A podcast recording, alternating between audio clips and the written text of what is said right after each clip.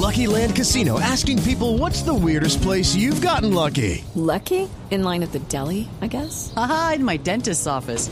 More than once, actually. Do I have to say? Yes, you do. In the car before my kids' PTA meeting. Really? Yes. Excuse me, what's the weirdest place you've gotten lucky? I never win and tell. Well, there you have it. You can get lucky anywhere playing at LuckyLandSlots.com. Play for free right now. Are you feeling lucky? No purchase necessary. Void where prohibited by law. 18 plus. Terms and conditions apply. See website for details. 8 de la noche, 42 minutos y continuamos en Mesa Blue. El 15 de marzo fue el último día en que por lo menos en ciudades como Bogotá, los católicos pudimos ir a la tradicional Eucaristía de domingo. Para esas fechas ya había casos de COVID en Colombia y algunas iglesias ya empezaron a ver menos gente normal. Desde ese día y hasta hoy, las iglesias de las diferentes ciudades en el país se han también tenido que adaptar a este efecto de la pandemia con celebraciones eucarísticas a través de las redes sociales, a través de la radio, pero sin duda también hay un efecto económico muy importante en este sector en el que ya el presidente Iván Duque lo ha reiterado hoy en su programa y es que se van a seguir haciendo pruebas pilotos en algunos municipios. Se tenía previsto que el fin de semana se pudiera iniciar esta prueba piloto en Salamina, esto en el departamento de Caldas, pero no se ha dado y a esta hora saludamos a Monseñor Héctor Fabio Henao, que es el director de la Pastoral Social a nivel nacional. Monseñor, buenas noches y bienvenido a Mesa Sí, muy buenas noches para usted y para todos los oyentes de Mesa Blue. Gusto saludarles. Monseñor, ya vamos a cumplir casi tres meses sin poder eh, participar de la Eucaristía de domingo como se solía hacer, pero esto también ha tenido un efecto económico. ¿Cómo se ha visto la iglesia en Colombia afectada por el coronavirus? La iglesia en Colombia, por una parte, ha reforzado todo su accionar en favor de las comunidades y las poblaciones más vulnerables y necesitadas.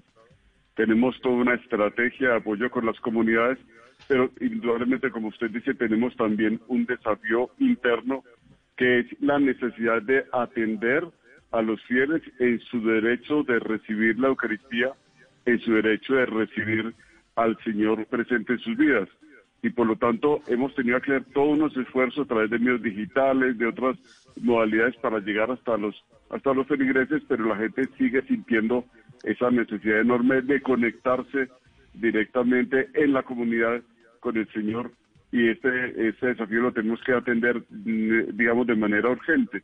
Por eso hemos presentado al gobierno a través del Ministerio del Interior los protocolos para la reapertura de las iglesias esos protocolos todavía no están en funcionamiento. Eh, se habla de un plan piloto que, como usted dice, es Salamina y Agua Azul, en el Casanare Agua Azul, y, pero todavía no se ha iniciado el pilotaje. Así que seguimos a la expectativa y, claro, lo vemos mm, como una parte muy importante porque la pandemia afecta de una manera muy profunda la parte espiritual, la parte de las vivencias profundas de la gente. Eh, y es, no solamente un tema de un aspecto del ser humano, la pandemia ha afectado el ser humano en su integridad, en sus dimensiones psicológicas, espirituales, en sus dimensiones también sociales. Y, y, justamente en torno a eso el Vaticano acaba de publicar un documento que se llama Pandemia y Fraternidad Universal, donde nos dice aquí hay que construir una sociedad basada en la fraternidad con valores espirituales muy sólidos. Monseñor, ¿y ustedes cómo han hecho para sostenerse estos tres meses, pues cuando no hay ofrendas, no hay un pago de intenciones, no hay matrimonios, no hay bautizos y ustedes tienen que mantener una nómina que trabaja en las diferentes parroquias? Sí, hoy, hoy justamente el arzobispo de Bogotá, Monseñor Luis José Rueda, en una comunicación que hacía llamaba la atención sobre este tema que es muy delicado y decía, pues estamos tratando de mantener la nómina de personas que están sirviendo a la iglesia porque no queremos ahondar en lo que ya es una crisis de múltiples dimensiones en el mundo económico y no queremos lanzar a unas situaciones de pobreza radical a personas que han venido sirviendo a la iglesia. Entonces se han hecho esfuerzos, se siguen haciendo esfuerzos muy grandes, pero indudablemente eh, necesitamos de la generosidad de los fieles, necesitamos de la generosidad de las personas que han rodeado la iglesia Hoy por hoy, por ejemplo, uno de los grandes desafíos que tenemos es que en muchas circunstancias se está pidiendo a las personas ancianas quedarse en casa, no salir, este, tener especiales cuidados, pero tenemos que tener un plan de atención hacia ellos. Es decir, hay que salir con planes concretos que le permitan a las personas sentirse atendidas integralmente. Y la Iglesia está comprometida con esa tarea, sabiendo, como digo, que la pandemia tiene una dimensión muy importante que la vamos a ver eh, ese efecto con el tiempo y es la dimensión espiritual profunda de la gente que se va desmoronando en la medida en que pierde la posibilidad de salir, etcétera. Y yo creo que sí hay que fortalecernos en la vida familiar, buscar otras fórmulas, etcétera, pero la vida espiritual tiene ahí un rol y por eso hemos insistido en la necesidad de que se busquen alternativas y fórmulas con protocolos muy claros para que la vida del encuentro con el Señor en comunidad se va a restablecer pero está la Iglesia Católica en Colombia a punto de entrar, Monseñor, quizá una crisis económica en la que puede estar acompañada de despidos y de todo lo que están viviendo las otras empresas en el país? A ver, la Iglesia como tal, usted sabe que es, eh, está dividida en diócesis, nosotros somos 75 diócesis en Colombia. Eh, nosotros vivimos la fragilidad y la vulnerabilidad de las estructuras como la viven todas las instituciones Hoy todas las estructuras hemos descubierto que somos vulnerables, que tenemos fragilidades. Lo, eh, lo, han descubierto todas las empresas. Hemos pasado un mundo de muchas seguridades, de mucha abundancia, a un mundo marcado por la, vulnerabilidad. Y aquí es inevitable entonces plantearse qué va a pasar hacia el futuro, sobre todo qué vamos a hacer con estos meses eh, de inactividad y de imposibilidad de cumplir una parte de nuestras tareas. Yo creo que en las diócesis, no, no podemos hablar de iglesia en general en Colombia, hay diócesis que tienen muchas más dificultades. Pensemos en la Amazonía, pensemos en la Orinoquía, pensemos en territorios alejados, en la costa pacífica, donde hay parroquias que siguen allí haciendo un esfuerzo, porque hay que recordar esto. Mira, en los tiempos más difíciles, de mayor violencia en el país, las parroquias nunca se quedaron solas, los sacerdotes nunca abandonaron sus comunidades. Y hoy los sacerdotes siguen ahí, en medio de las dificultades, al lado de la comunidad. ¿Dónde está el desafío? En la nómina. El desafío está en el pago de, los impuestos, de los servicios públicos, de los templos. Ahí hay un desafío muy grande. Y claro que enfrentamos un, reto de crisis económica importante, eh, de una mm, situación financiera difícil pero aquí se requiere entonces pensarnos de otra manera y pensar también en, la forma de seguir avanzando con el anuncio de la presencia del Señor en medio de estas dificultades, porque estas dificultades nos llaman a un cambio radical a todos y a todas, nos llaman a un cambio de mentalidad, a un cambio de manera de ver la salud pública, a un cambio en la manera de ver la sociedad, y ese es el gran desafío que tenemos hoy. Y es que, Monseñor, en ese desafío también están en riesgo más de 50 mil obras sociales que lidera la Iglesia, porque ustedes tienen ancianatos, colegios, centros de rehabilitación, comedores comunitarios. ¿Cómo están haciendo para intentar mitigar y mantener estos esfuerzos y ayudar a aquellas personas que siempre ven en la Iglesia como eh, su protección y, su, y la ayuda inmediata? Ah, de momento, eh, lo que es eh, en, la pastoral social como tal, hemos seguido actuando. Nosotros estamos insistiendo en mantener el vínculo con las comunidades y lo que usted dice es cierto. La comunidad, el creyente debe sentirse hoy por hoy más que nunca responsable de su iglesia, debe sentirse más que nunca responsable de las obras sociales de la iglesia, a través de las cuales se llega a poblaciones muy vulnerables, muy pobres, a poblaciones en condiciones muy difíciles.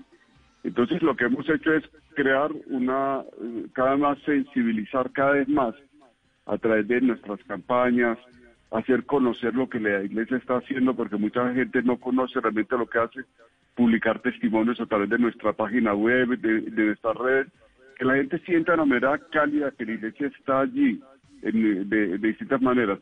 Y entonces estamos recurriendo a una estrategia que nos invita a nosotros a atender entonces, todos muy comprometidos con el tema de la prevención hoy del COVID y también entonces a buscar formas de crear eso que decía, que nos dice el Vaticano, una nueva forma de fraternidad, una forma de fraternidad que sea responsable en la unidad de la familia humana, que necesitamos todos una misma familia y por lo tanto que convirtamos a la iglesia en un punto de referencia para esa solidaridad y ahí en eso estamos trabajando, pero su llamado eh, es muy importante. Hay que reflexionar cómo vamos a hacer que estas obras tan importantes sobrevivan a través de la solidaridad social. Monseñor, y así como ha habido ayudas y alivios por parte del gobierno a varios sectores de la economía en el país, ¿ustedes no han pensado también que el gobierno les ayude de cierta manera a apalancar y que no tengan que caer en esta crisis económica? Porque pues hoy ya el presidente anunció que se extiende la cuarentena hasta el 15 de julio y dependiendo lo que pase, no desestima tomar medidas drásticas. O sea, es decir, esto va a continuar. Sí, sabemos que el mundo colombiano van a volver a ser los mismos. Esta pandemia va a introducir unos cambios muy de fondo. El resultado de todo esto está en nuestras manos. Nosotros tenemos que asumir que el futuro de las obras sociales, etcétera, está en nuestras manos. Nosotros hemos acudido solamente al gobierno, no para la iglesia, acudimos al gobierno para comunidades muy vulnerables hicimos una solicitud para ayuda a familias identificadas con nombre, cédula.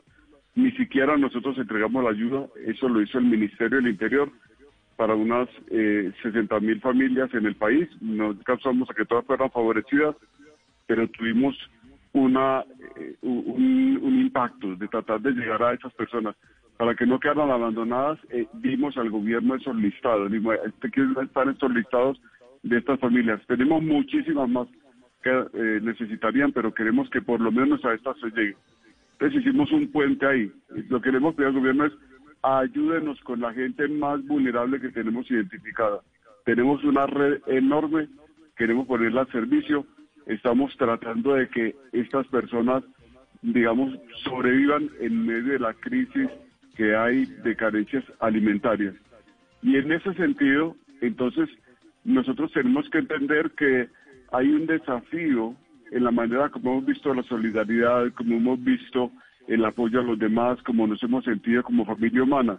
Y por eso las pastorales sociales en los territorios, entonces hablemos de, Palmira, de La Guajira, de Río de muchas zonas del país, han hecho enormes esfuerzos movilizando a la gente. Usted no se imagina las colectas tan fantásticas que hemos hecho para llegar a las personas con kits de alimento, kits de higiene, medicamentos, dar campañas de cómo llevar a la práctica eso de lavarse las manos, vincular eso con la vida espiritual y hacer entonces que eh, nos sintamos todos responsables dentro de este, insisto, dentro de esta nueva forma de fraternidad. Hay que vernos dentro de una responsabilidad con eh, la casa común que el Papa llama con la creación y allí debemos entonces también pensar y la forma como consumimos, en fin, y le hemos dicho al gobierno, aquí están estas familias, por favor gobierno, no desamparemos a estas personas que han vivido gracias a la solidaridad de la Iglesia Católica. Monseñor, y en este momento, por ejemplo, los sacerdotes están recibiendo su sueldo completo o ya hubo también una disminución? No, los sacerdotes vivimos en la misma situación que vive el resto de la población. Eh, como decía ahora, hemos constatado la fragilidad y la vulnerabilidad de las estructuras. Hemos descubierto que no tenemos en nuestras manos el destino del mundo como pensábamos antes. Hemos descubierto que no está garantizada eh, así a ciencia cierta la sostenibilidad de los de los grupos y, en este sentido los sacerdotes eh, viven enormes limitaciones. La gente no se imagina las limitaciones con las que tiene que sobrellevar un sacerdote que está en un barrio ya de por sí, muchas veces en condiciones de pobreza muy grandes, que él ha compartido esa pobreza, ese caminar con la gente, porque ya no sabemos que el sacerdote como líder de una comunidad, él comparte el destino de esa comunidad, comparte su pobreza y su sufrimiento, y desde allí entonces hoy vive las limitaciones de las, del resto de la comunidad. Sí, tenemos sacerdotes que están compartiendo con su pueblo, con su comunidad, una época de enormes privaciones y limitaciones. Y ellos saben mejor que nunca y mejor que nadie hasta dónde ha llegado realmente el apoyo del Estado hasta dónde no. Estamos haciendo un seguimiento a esa situación, estamos tratando de llegar también a ellos desde la conferencia episcopal, pero son las comunidades, hoy tenemos que entendernos todos como miembros de una sola familia. La pandemia nos coloca a todos en la misma situación de vulnerabilidad, tenemos que ser solidarios todos y no hemos olvidar que el sacerdote que se entregó, que se gastó, que dio su vida, que gastó sus energías al servicio de la comunidad, está allí sufriendo él también las limitaciones que impone esta pandemia. Monseñor, es decir que, por ejemplo, antes de la pandemia, ¿cuál era el sueldo de un sacerdote y cuánto está ganando hoy? No, mire, eso depende mucho de la, de la, no hay una estándar nacional, digamos así. Porque Pero en promedio, monseñor. Es que un sacerdote, hay sacerdotes que se ganan dos salarios mínimos, algo así, eso puede ser eh, normalmente, o, también a veces, a veces un poco menos, dependiendo de las jurisdicciones. El salario del sacerdote no es tan alto generalmente por el hecho de que el sacerdote tiene la, vive en la, en la casa cural, allí recibe la alimentación, etcétera. Es una persona que realmente está al servicio de la comunidad y, y, se, y vive de lo que el día que él se va a la, casa cural allí queda, no, se lleva la, casa, la casa allí queda, la estructura de la parroquia allí queda.